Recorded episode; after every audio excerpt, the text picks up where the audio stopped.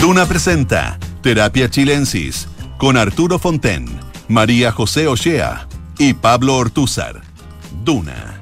Sonidos de tu mundo. Hola, hola. ¿Qué tal? Muy buenas tardes. Bienvenidas y bienvenidos a un nuevo capítulo de Terapia Chilensis en este día martes 7 de noviembre. Pablo Ortúzar está con nosotros y también, por supuesto, Arturo Fonten. ¿Cómo están ustedes? Muy bien, ¿y tú cómo estás? Muy bien, muchas gracias. Lo mismo acá, todo, todo bien. ¿Todo por allá está bien? ¿A qué hora se pone el sol allá en esta época? A las 4.20 ahora y eso va a llegar en un par de semanas más, a las 3 y media finalmente. Y eso me imagino que, eh, como afecta a la salud mental eso, ¿no? Mm. Muchísimo. Un poco, sí. Ah, hay que tomar vitamina D. Hay gente que, no le, que le afecta más, hay gente que le afecta menos, pero el, la frenada de energía se siente, se siente de todas maneras. Sí, De ¿eh? todas maneras. Increíble.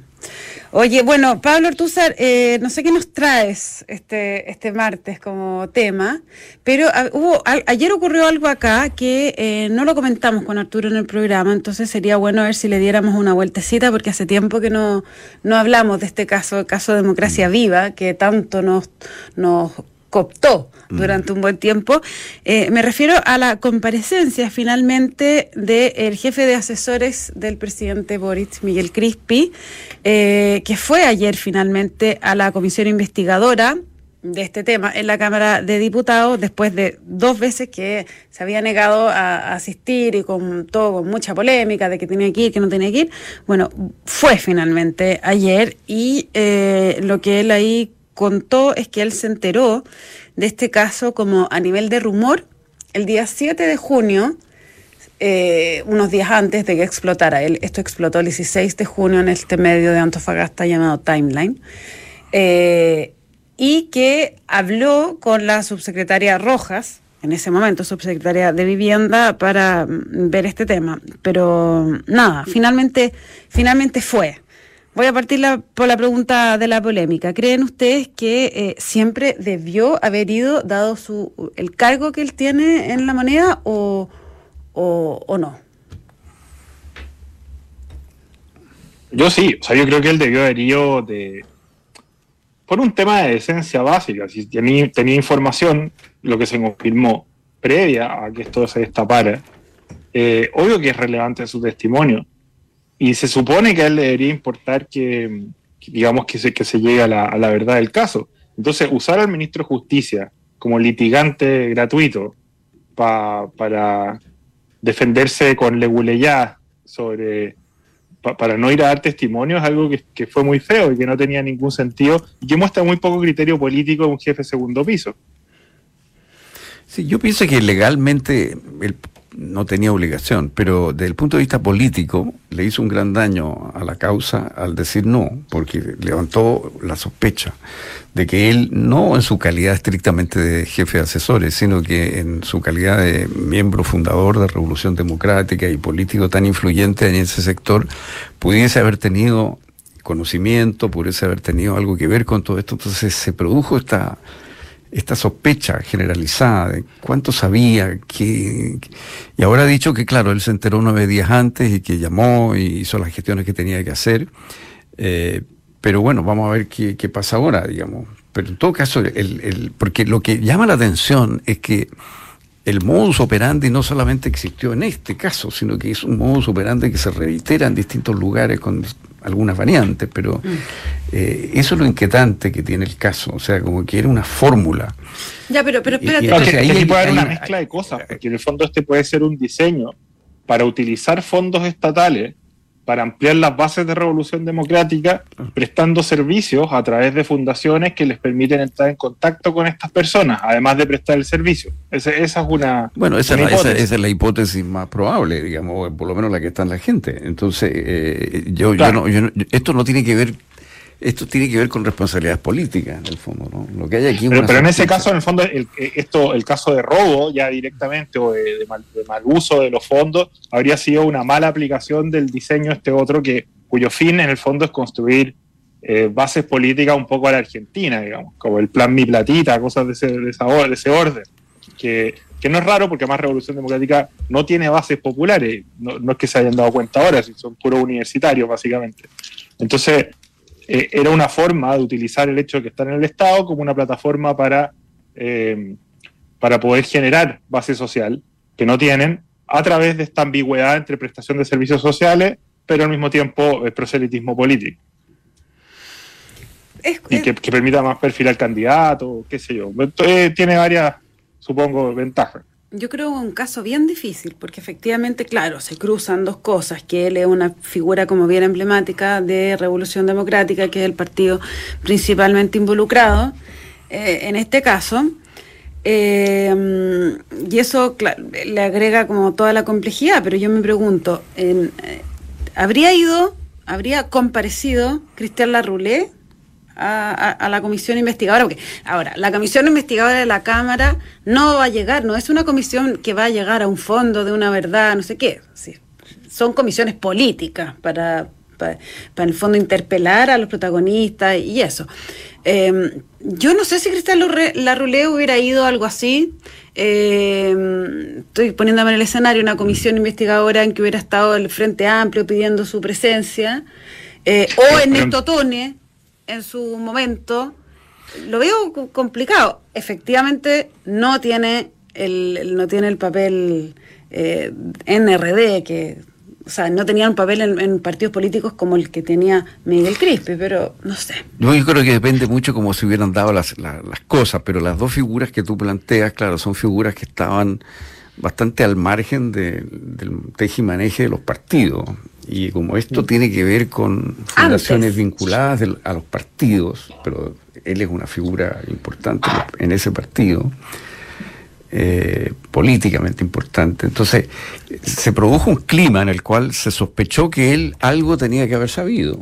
Y por eso lo llamaron, digamos. Y, al negarse, yo creo que más bien aumentó la sospecha. Y ahora nos enteramos de que él sabía, ahora, nueve días antes dice que sabía, y que se comunicó con la subsecretaria, etcétera.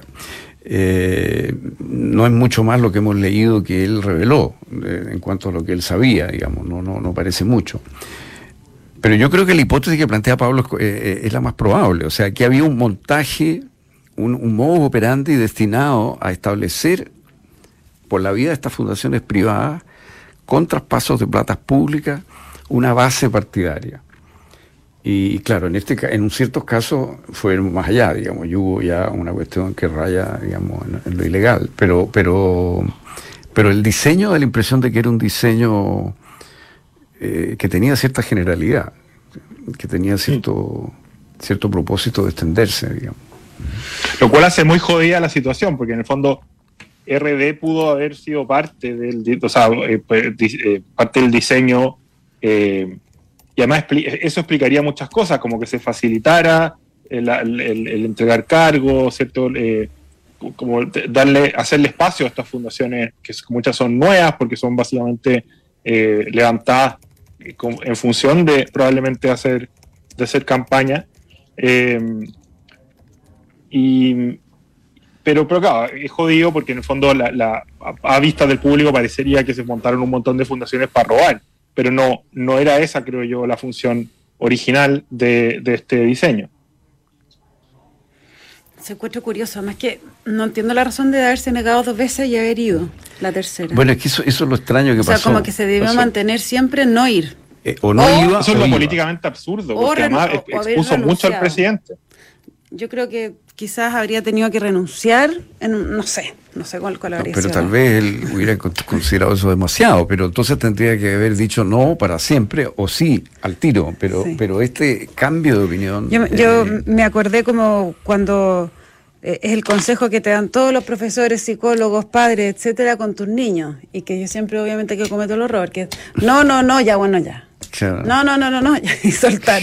No, pero, pero, pero o sea, lo que él pretende hacer es claro, porque en fondo él está esperando que salga el ciclo noticioso este tema, que, que de hecho cuando empezamos el programa dijimos, esto ya hace rato que no lo comentamos, etcétera, y cuando está muerto el ciclo, cuando está fuera, está, está frío el tema, él aparece y habla y por lo tanto, pero no se concatena con la, con la polémica que está en ese momento. Ah, en ¿tú crees que eso, lo llamaron la primera vez?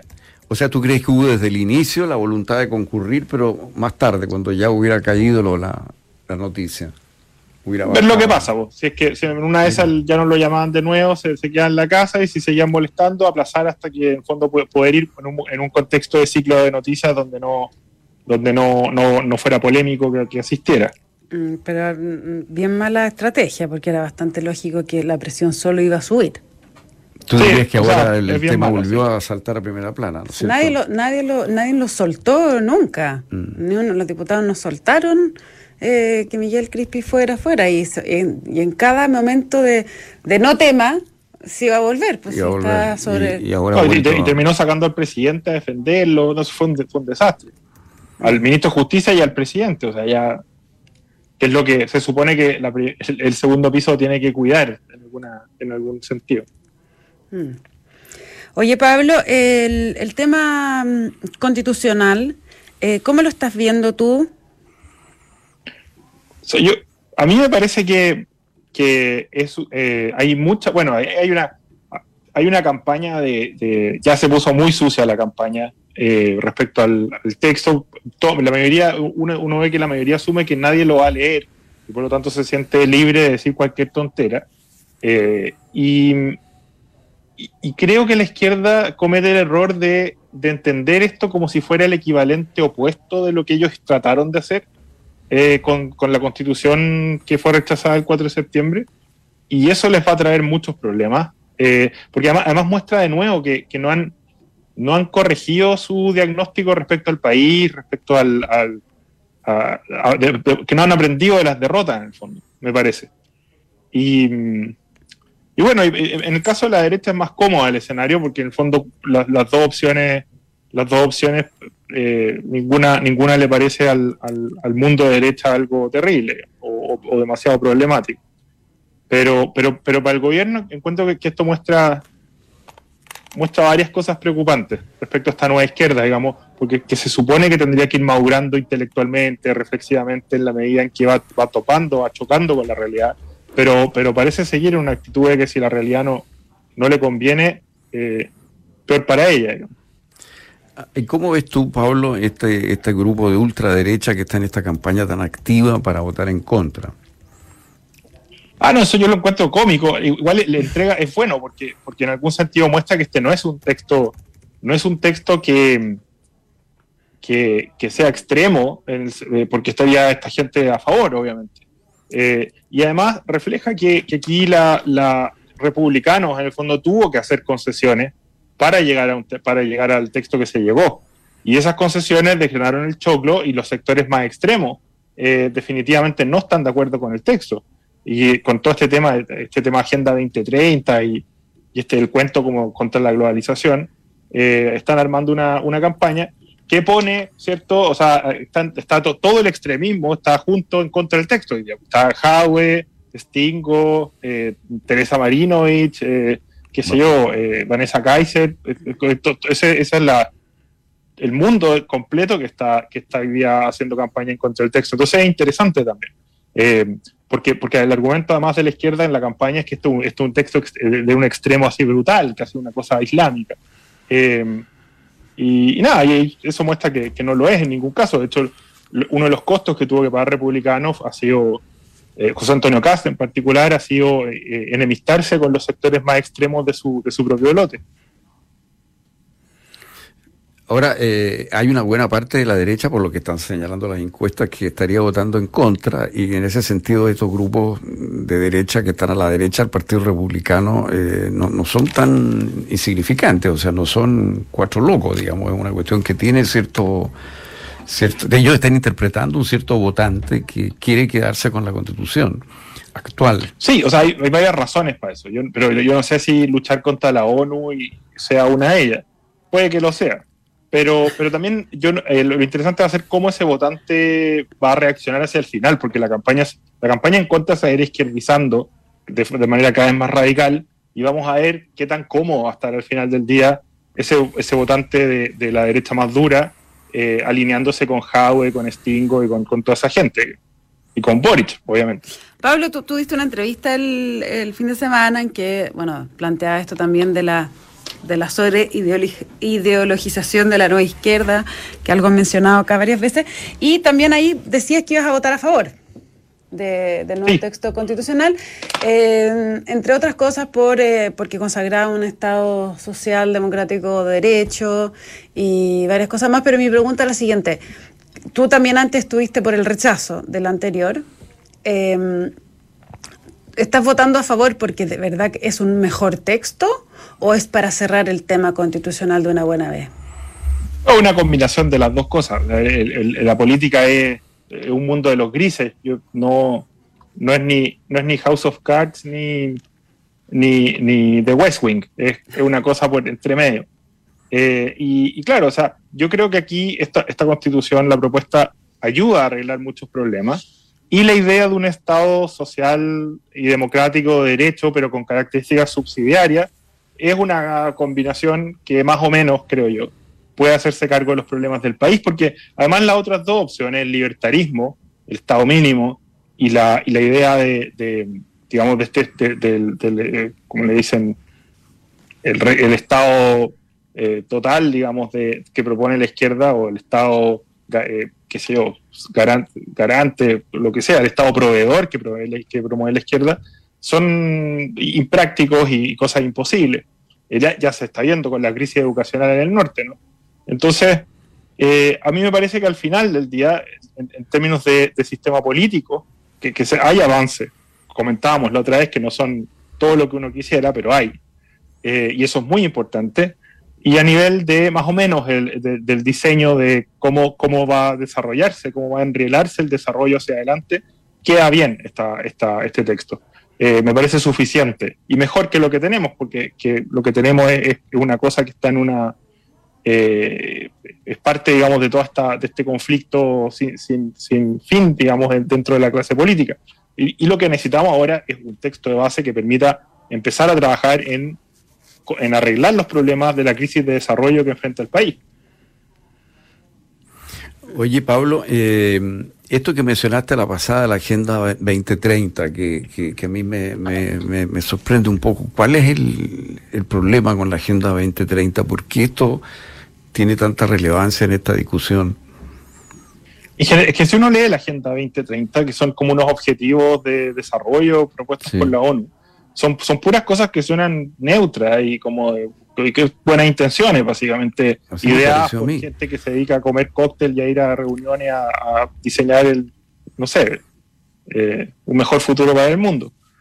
Y, pero pero eh, hay, un, hay, un, hay sectores de la, de la derecha que consideran que aquí habría un plan detrás de esto mucho más radical de lo que parece en, en, en apariencia eh, y que, está siendo empujado por diversos eh, eh, grupos y que y es una cosa como biopolítica bastante curiosa, digamos, esa, esa, interpretación. Pero ha, ganado tanto en Estados Unidos, en algunos sectores en Europa y, en, Chile, lo que, lo que muestra nuestra concatenación con la esfera cultural norteamericana, ¿cierto? bastante tracción y nada, pues hay mucha gente que está en ese, en esa línea.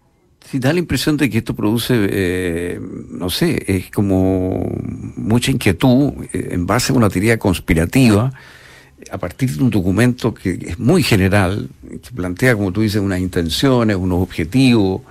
Yo lo leí, yo no lo había leído, la verdad. Eh, ha sido ratificado, creo que por todos los países. Realmente no logro entender por qué provoca esta especie de pánico pero es una de las cosas que se está invocando eh, por estos grupos de, ultraderecha, digamos, con, mucha pasión, con mucho convencimiento, como que esto es una cosa, como que nos estamos entregando a... al progresismo global, que, sería una especie de alianza de una oligarquía trans, transnacional. Eh, además que eh, como estas teorías mezclan, aquí hay capitalistas malos mezclados con socialistas malos, finalmente serían todos parte de un mismo de, unos mismos objetivos, serían todos amigos, además estarían coordinados. Eh, claro, tiene estos elementos paranoicos y conspirativos. Eh, pero es una forma, en el fondo, de expresar malestar con el progresismo y con y, una defensa, en el fondo, de, un intento de, control de la propia vida y de, los límites, excepto de la propia realidad.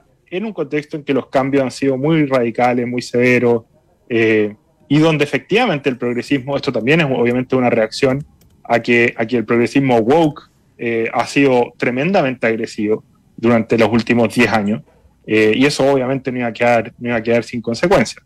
Sí, pero el texto de las Naciones Unidas no es woke. Digamos, no, sí, no, no, no, por supuesto que no. Pero es leído, creo yo, eh, desde, esta experiencia, de lo, por eso digo, del, último tiempo. Ahora, ¿tú crees que esa gente... En general las cosas de las Naciones Unidas, ese, para ese grupo los leen con una óptica woke. Como, como, no? como que viniera desde allá. Sí, muy progre, muy... Sí, sí, sí, le, ven como un pecado alrededor. ahora, la relevancia que esto tiene aquí, no sé, yo lo veo como un poco eh, ah, Absurdo. bastante paranoico. Mm. Ahora, eh, por otra parte, yo no sé si estos grupos tienen verdadera conciencia que la constitución del 80 actual no es la que era, digamos, ¿no? Eh, por el tema del cambio del quórum a cuatro séptimos, desde dos tercios, por el tema de que las leyes orgánicas que tenían cuatro séptimos hoy día tienen simplemente mayoría absoluta. O sea, quedarse con la constitución actual no es quedarse con la constitución que teníamos hace un año. Y me parece que estos grupos de ultra como que eso no lo tienen internalizado. Me da la impresión de que ellos cuando dicen quedémonos con la situación actual están pensando que, que nos quedamos con la constitución que había hace un año, hace un año y medio, digamos. Claro. Sí, es que tampoco es un pensamiento muy político. Eh, son ganas de que, de que se acabe el, el cuento, en el fondo, que, la izquierda deje de molestar. Eh, por lo menos si uno, si uno escucha las cosas que, o las lee las cosas que escribe Vanessa Kaiser o Teresa Marino, son, son es, es, una visión en la cual parece existir la esperanza de una derrota total y definitiva de, del adversario.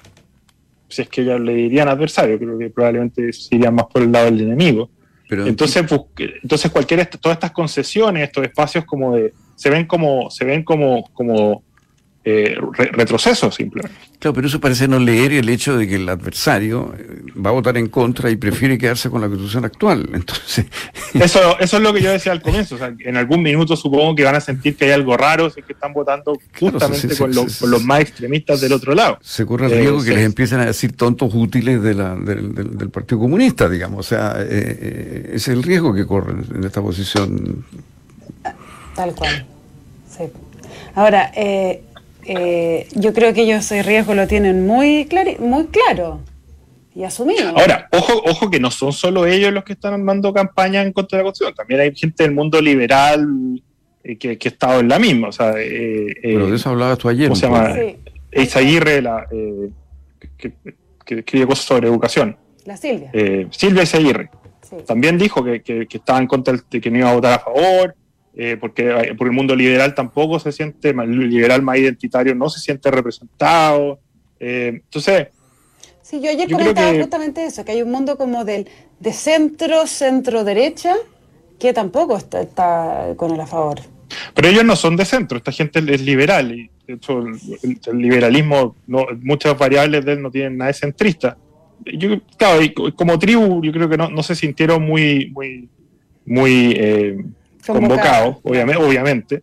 Eh, entonces también estaban metidos más o menos, no todos, de hecho, ese, eh, bueno, ese, los, liberales son casi como los trotskistas, porque juntáis cinco y hay seis partidos, pero pero, pero, pero, al parecer eh, hay varios que tampoco están eh, muy contentos. Yo la diferencia que veo es que son. Solo que tienen poco, ese es un mundo que mueve poco voto. En general. E-, esa es la, diferencia, que me parece a mí que son individuos, personas eh, influyentes, inteligentes, que sé yo, que tienen su posición en una cierta dirección. Pero eh, esta otra cosa que estamos hablando de, esto, de esta ultraderecha es una cosa mucho más organizativa, mucho más organizada, que está usando sistemáticamente las redes, que, es más popular. que yo creo que tiene una, una, potencia de llegada distinta, hay una organización detrás, no es simplemente voces de individuos, digamos. ¿no? Eh, eso es lo que me ha parecido que ha emergido y es un fenómeno político nuevo, que haya una derecha a la derecha de Cast, digamos.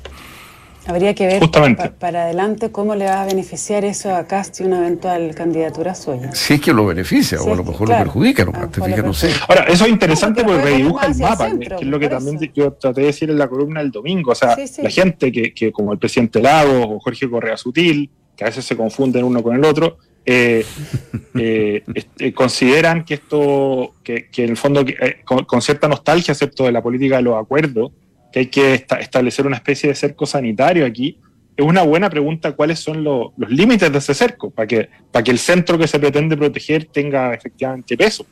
Porque aquí lo que ha quedado en evidencia es que, en los últimos cuatro años es que ni Gabriel Boric representa, eh, es un miembro, digamos, de, la, extrema izquierda realmente, ni José Antonio Cast es realmente un representante de la, extrema derecha, eh, que están más acá, pero están siendo tironeados y a la vez ellos juegan, ¿cierto? Y constantemente están haciéndole guiño a los sectores más extremos de, de cada uno de, de sus lados.